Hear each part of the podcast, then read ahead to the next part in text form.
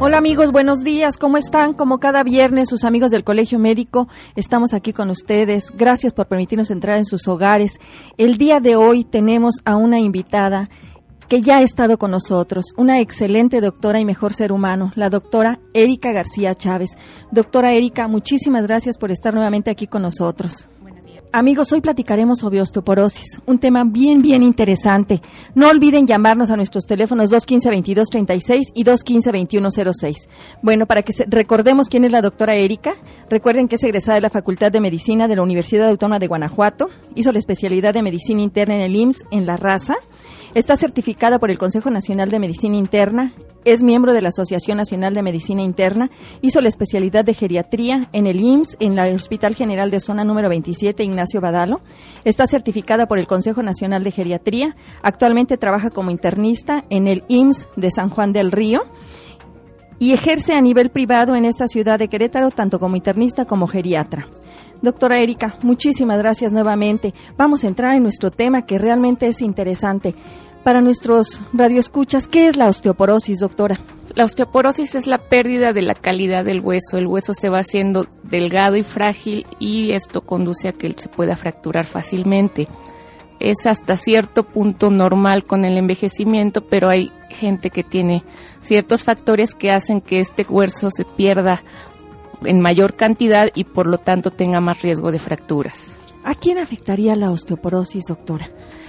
En realidad todo el mundo tenemos riesgo para desarrollar osteoporosis, pero va a depender de muchos factores, sobre todo las mujeres posmenopáusicas y los hombres mayores de 65 años. Hay enfermedades que nos puedan condicionar a gente que no es que no sea vieja o que ya este por la edad vaya, vaya perdiendo esa masa ósea de que de padecer osteoporosis. Sí, hay varias enfermedades, sobre todo enfermedades de tipo hormonal como el hiperparatiroidismo, los pacientes con enfermedades tiroideas o los pacientes que consumen este, esteroides.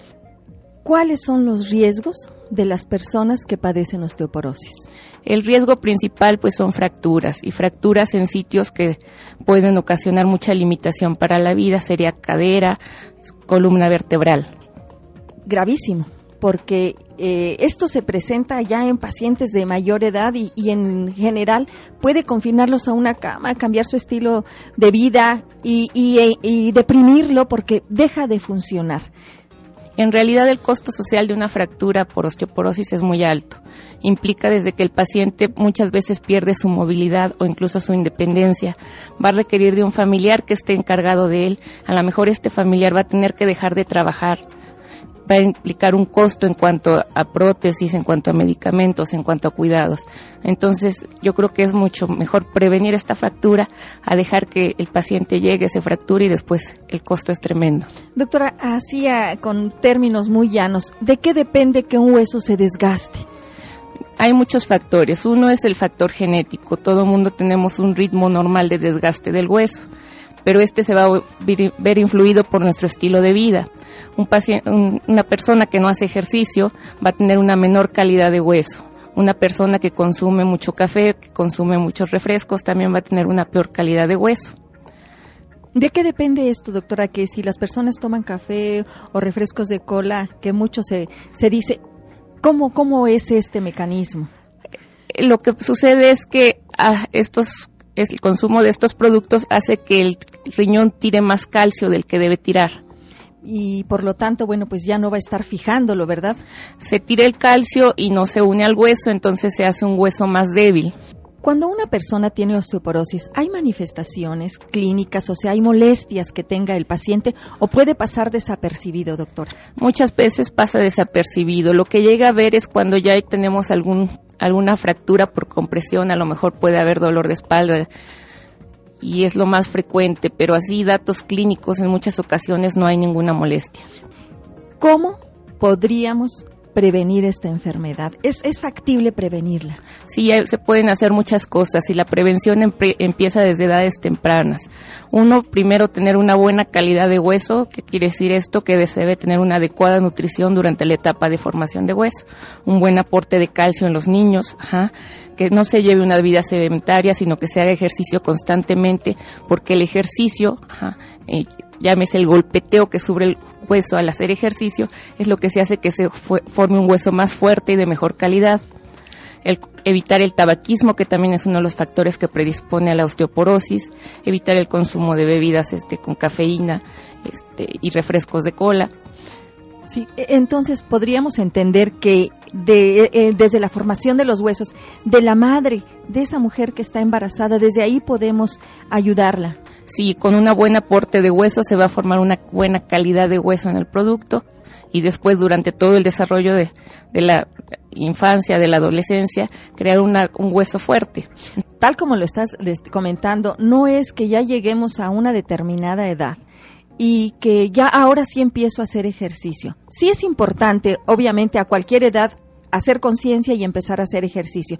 Pero es crear esta cultura del cuidado, de la buena nutrición, del, del ejercicio eh, desde, la, desde la adolescencia, desde la infancia, para que cuando lleguemos a una edad más adulta, bueno, pues tengamos huesos que estén más sanos. En verdad, es muy importante que toda la, durante toda la vida se haga ejercicio. No solo para osteoporosis, sino para prevenir muchas otras enfermedades. ¿Qué mecanismo se tiene en las mujeres que creo que es lo que más mm, tenemos ahora conocimiento de las mujeres que están en, climaterio o con menopausia y que es uno de los riesgos, como que la, la menopausia es la que detona el que la gente detecte esta osteoporosis. ¿Cuál es el mecanismo, doctora? Normalmente nosotros al, después de los 30 años perdemos al 1 al 2% de la masa de hueso por año. Eso es lo normal. Cuando se llega a la menopausia se pierden los estrógenos. Los estrógenos son como un freno para las células que destruyen el hueso al quitar ese freno, pues las células empiezan a destruir más rápidamente el hueso y cuando llega la menopausia en los primeros cinco años se acelera mucho esa pérdida de hueso, se pierde aproximadamente el 7% por año.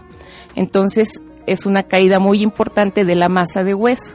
¿Cómo podríamos, si tú, si tú nos comentas, doctora Erika, que realmente no hay muchas molestias o es un dolor que puede tenerlo cualquier persona en espalda, en cadera, en piernas, ¿cómo se puede diagnosticar la osteoporosis? Se recomienda que durante los primeros cinco años de la menopausia se empiecen a hacer estudios que se llaman densitometrías, que nos miden la calidad del hueso. Después de la menopausia se hace el estudio cada dos o tres años para ir vigilando esta calidad. Si en algunos se encuentra alguna alteración, pues a lo mejor se tiene que hacer más frecuente. Este estudio pues se sugiere que se haga en cadera y en columna, que son los que nos predicen riesgo de fractura. A veces hacen mucho en talón o en mucho en la muñeca, pero estos no nos son tan útiles. Si yo quiero saber si alguien tiene riesgo de fractura, tiene que ser forzosamente en la cadera y en la columna. Este eh, estudio lo debe enviar el médico o el paciente puede ir y a cualquier edad, a cualquier edad realizarse esta densitometría. Se puede realizar a cualquier edad, pero no se recomienda que se realice a cualquier edad. Se recomienda que se realice antes de la menopausia en mujeres que tienen factores de riesgo, como mujeres con hipertiroidismo, que toman prednisona, que tuvieron hiperparatiroidismo. Son los casos así que se pueden establecer antes de la menopausia. Después de la menopausia sí se recomienda cada dos o tres años y en los hombres después de los 65 años de edad. También padecen osteoporosis. Los hombres también padecen osteoporosis. No se ha estudiado tanto como en la mujer el mecanismo sobre el cual se da. Se dice que es por pérdida de andrógenos, pero también tiene mucho riesgo de osteoporosis el hombre. ¿Qué tan recomendable es la automedicación de calcio que las personas dicen, no, me duelen los huesos, ya tengo que tomar calcio? No se debe tomar calcio sin indicación de un médico. Uno, porque si se lleva una dieta adecuada no se requiere calcio extra. Y dos, porque el tomar calcio por su cuenta puede favorecer que se hagan piedras en los riñones. Sí. Doctora, ¿es curable la osteoporosis? Sí se puede curar, más que curativo es un tratamiento que ayuda a mejorarlo porque nunca se llega a tener la masa ósea que se tuvo en la juventud, pero es tratable y es prevenible sobre todo. Pues vamos a recordar que la menopausia es el cese de la menstruación después de un año. ¿Qué pasa con aquellas mujeres que desde antes de la menopausia, que ya están en climaterio y que tienen muchos problemas, que empiezan a fracturarse o que tienen muchos, muchos problemas óseos? Eh, ¿Qué tendríamos que hacer en estas pacientes, doctora? Un paciente que tiene una fractura que se llama patológica, que quiere decir que es una fractura que la la fuerza del golpe que sufrió no explica la fractura. Entonces, esta paciente pues ya es una paciente que tiene diagnóstico de osteoporosis establecida y esa paciente requiere tratamiento. Pues eh, realmente este tema nos deja nos deja para mucho muchas dudas, doctora. Yo yo espero que nuestros nuestros radioescuchas nos llamen para saber qué dudas tienen, porque cada día tenemos más y más pacientes con, con osteoporosis. ¿Qué tan frecuente es en nuestro medio, doctora, tú que te dedicas en esta área de la geriatría y de la medicina interna? es bastante frecuente, sobre todo después de los 65 años. Se ven muchas fracturas de cadera, muchas fracturas vertebrales, incluso fracturas de muñecas en, en gente no tan vieja. Entonces es muy importante que empecemos con la prevención, sobre todo por los costos tanto sociales como en dinero de lo que implica una fractura patológica.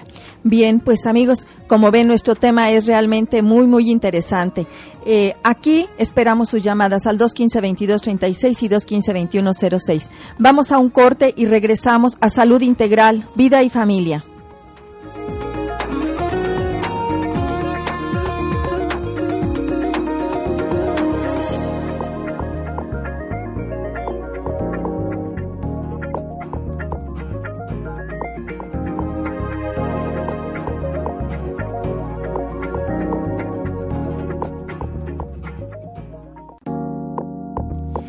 Bien, recuerden amigos que hoy tenemos aquí como invitada a la doctora Erika García Chávez, médico internista y geriatra. Les recuerdo que pueden consultar la página del colegio y escuchar la repetición de esta entrevista o de otras que les interese. Nuestra página es www.cmqro.org.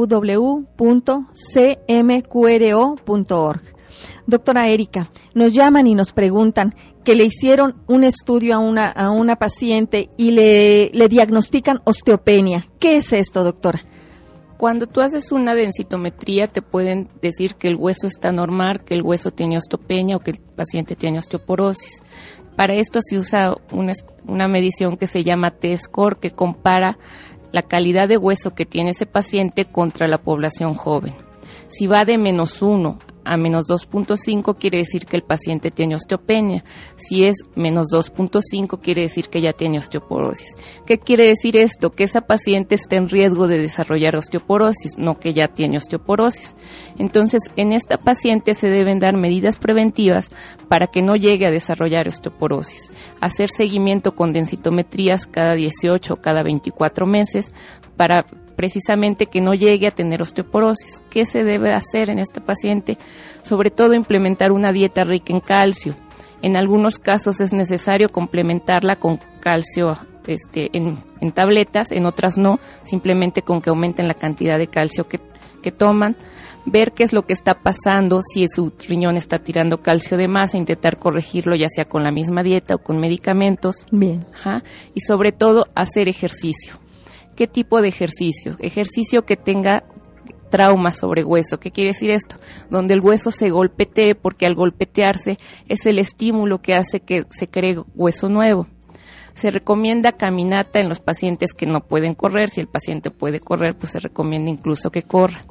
También ejercicio en el que se levante algo de peso.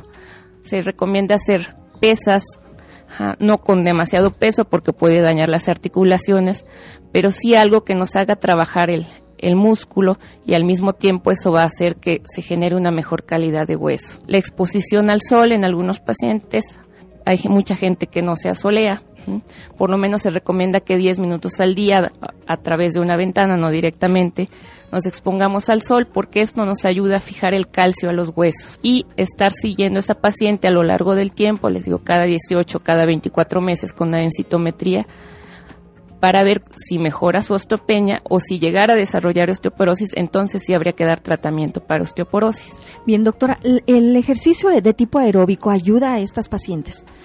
Ayuda en cuanto a que puede ser que favorezca el, el que se el que se golpee el hueso, como sería correr a lo mejor. Pero lo, el ejercicio aeróbico, lo que es correr, a lo mejor nadar, nos ayuda más a mejorar el riesgo cardiovascular.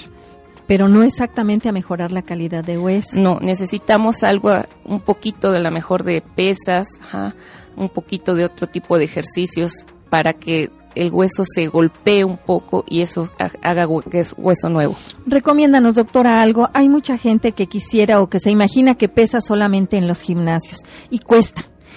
¿Qué podríamos recomendarle a nuestras radioescuchas para que tengan esa, esa pesa o ese ejercicio con peso para ayudar a su hueso en su casa? Puede utilizarse cualquier cosa, una lata, que pese un kilo, sí, un kilo de, arroz, un kilo de arroz, un kilo de naranjas, ajá, cualquier, o sea, no necesariamente implica que vayas a un gimnasio y no estamos hablando de que vas a levantar 20 kilos o vas a levantar 50 kilos, no. Claro. Estamos hablando de peso muy pequeño, uno o dos kilos, hay pacientes que si son muy grandes, incluso medio kilo, con eso es más que suficiente.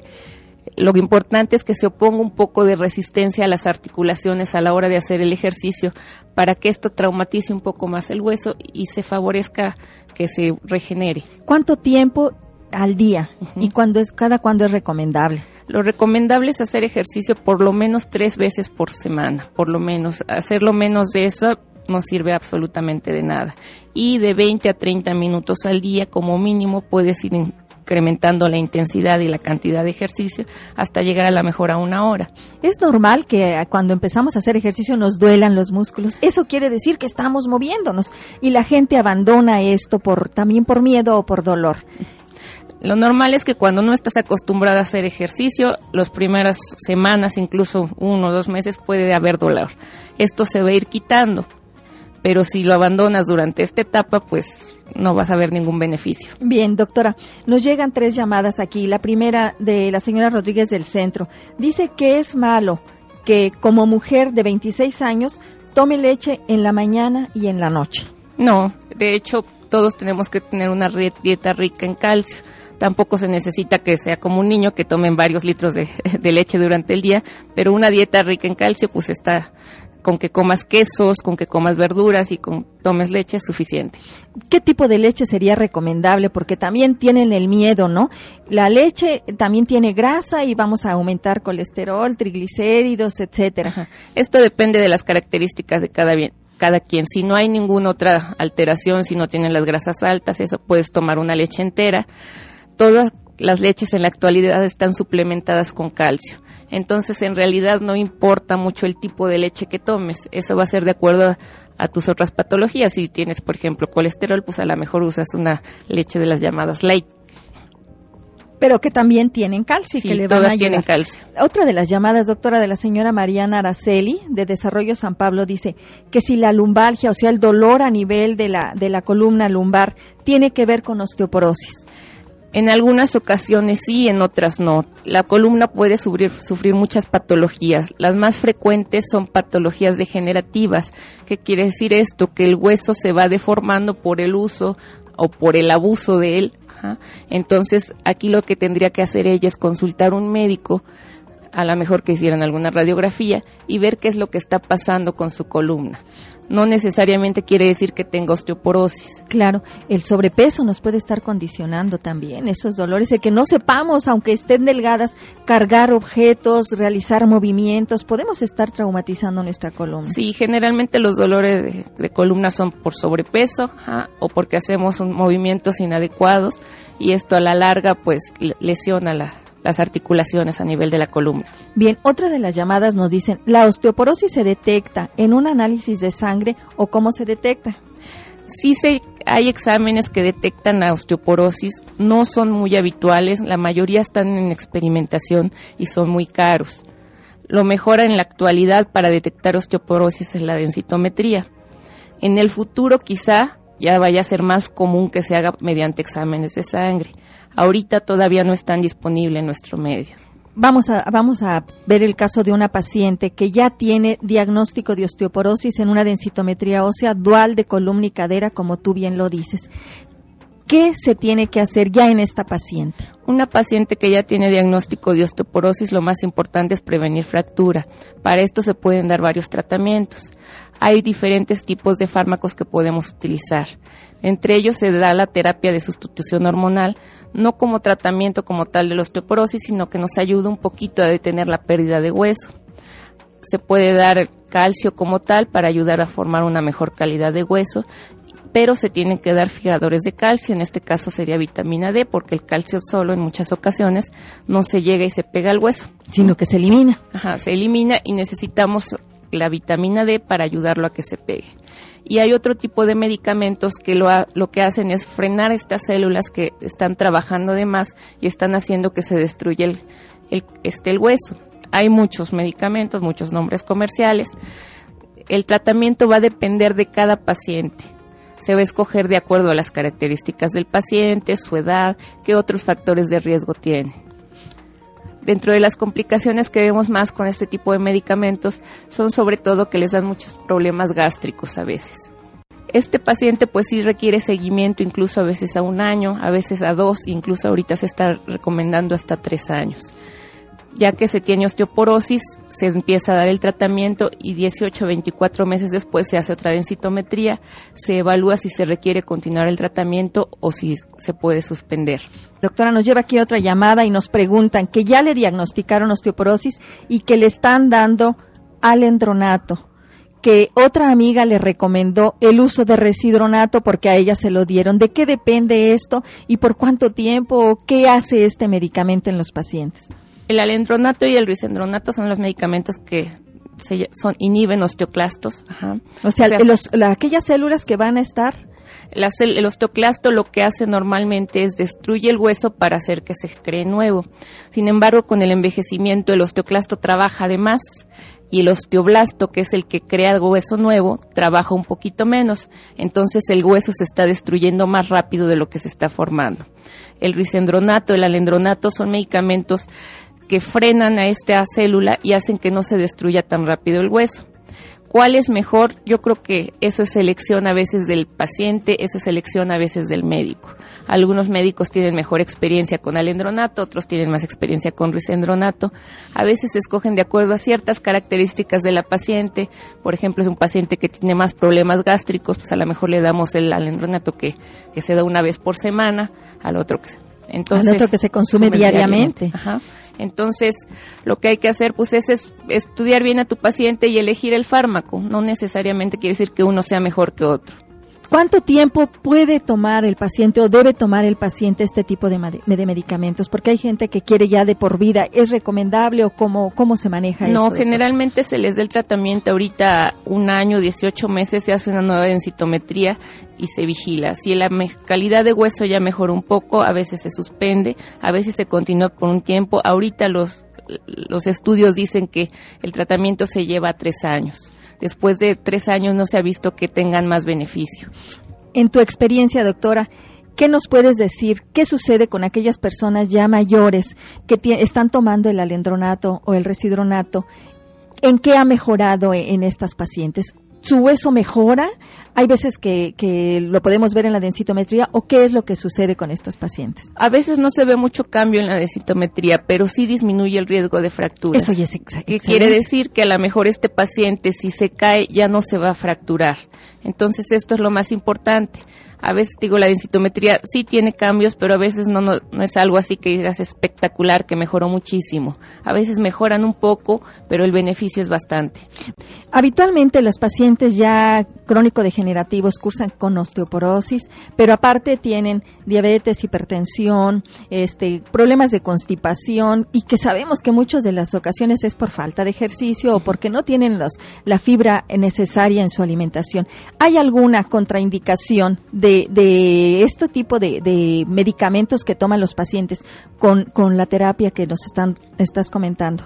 En realidad no hay contraindicaciones. Yo creo que la contraindicación más importante sería problemas digestivos que tuvieran antecedentes de sangrado. Sería lo que limitaría a lo mejor el consumo, pero de ahí en general no hay contraindicaciones. Bien, ocasiona, ocasiona gastritis, ocasiona irritación. ¿Qué es lo que está ocasionando? Son muy irritantes para el estómago, producen gastritis y en ocasiones este, incluso sangrado del estómago. ¿Qué pasa con aquellos pacientes que toman calcio y para no estreñirse este, les dan eh, algún medicamento para, para favorecer las evacuaciones? La absorción de calcio se ve limitada cuando la dieta es muy rica en fibra, entonces tampoco se debe abusar en cuanto a que sea una dieta demasiado rica en fibra porque hay gente que come demasiada fibra y eso evita la absorción de calcio incluso de los alimentos normales. Y la tira. Y, se, está tirando. se está tirando el calcio. Entonces tiene que ser un algo equilibrado, que se consuma fibra, sí, pero también se consuma una cantidad adecuada de calcio. No se recomienda el uso de, de este tipo de este, laxantes junto con calcio, porque si no, pues se está tirando todo el calcio. Doctora, y en caso de artritis reumatoide o de pacientes trasplantados y que tienen el uso ya de terapia hormonal de, de terapia este, para evitar el rechazo, como serían los esteroides que comentabas al principio, ¿Hay alguna contraindicación para que estas personas tomen alendronato o residronato en caso de que ya se les detecte esta osteopenia? No, no hay contraindicaciones. Lo que sí es que este tipo de pacientes, o sea, los pacientes que toman prenisona, los pacientes que usan hormonas tiroideas, a lo mejor tenemos que empezar a hacer las densitometrías antes, antes de que se llegue la menopausia, por ejemplo, o edades más tempranas requieren más vigilancia porque el riesgo de osteoporosis es mayor. ¿Y pueden perfectamente el médico indicar eh, alguna de esta terapia? Sí, se puede. No hay ninguna contraindicación en, caso de artritis, en caso de insuficiencia renal o algo, alguna contraindicación que tú sepas. No, se han utilizado estos medicamentos de forma segura. Perfecto. Pues amigos, como ven, este tema nos, nos ha sido de mucha, mucha utilidad. Doctora Erika, como siempre, muchísimas gracias por estar aquí con nosotros. ¿Nos podrías decir, sabemos que principalmente tu, este ejercicio médico lo haces a visita a domicilio por tu especialidad, que es geriatría. ¿Nos podrías dar el teléfono a donde te pueden llamar para consultarte? Es 442-178-4839. Bien amigos, pues ya saben, como siempre les compartimos, es una reflexión muy muy rápida. Esperamos que sea que sea este programa de su agrado, que consulten la página del colegio y que no dejen de llamarnos para para poder apoyarlos. El interés es mejorar la calidad de vida, ayudarlos a resolver sus dudas sobre salud. Besar el alma. Besar el alma es saber tener paciencia, comprensión y nunca juzgar a nadie, simplemente aceptar a las personas como son. Besar el arma es abrazarse cuando hay soledad, cuando se está triste, sin decir nada, solo sostenerse con ese abrazo de apoyo. Besar el alma es sentarse juntos cuando no hay necesidad de hablar, cuando, cuando solo hace falta el silencio. Besar el alma es sentir otras manos que dan apoyo, fortaleciendo esa esperanza de vida y de compañía. Besar el alma es decir un te quiero con la mirada. Besar el alma es fácil. Solo basta que decidamos bajar del pedestal del orgullo y que muchas veces nos rodea y nos consume. Como ven, eh, eh, queridos amigos, este poema es muy bello, es de Paulo Coelho y no olviden que los esperamos Dios mediante en una semana en esta su estación amiga XJX 1250 AM de nueve y media a diez con sus amigos del Colegio Médico. Yo soy la doctora Imia Quintanilla González. Que disfruten de un excelente, excelente fin de semana.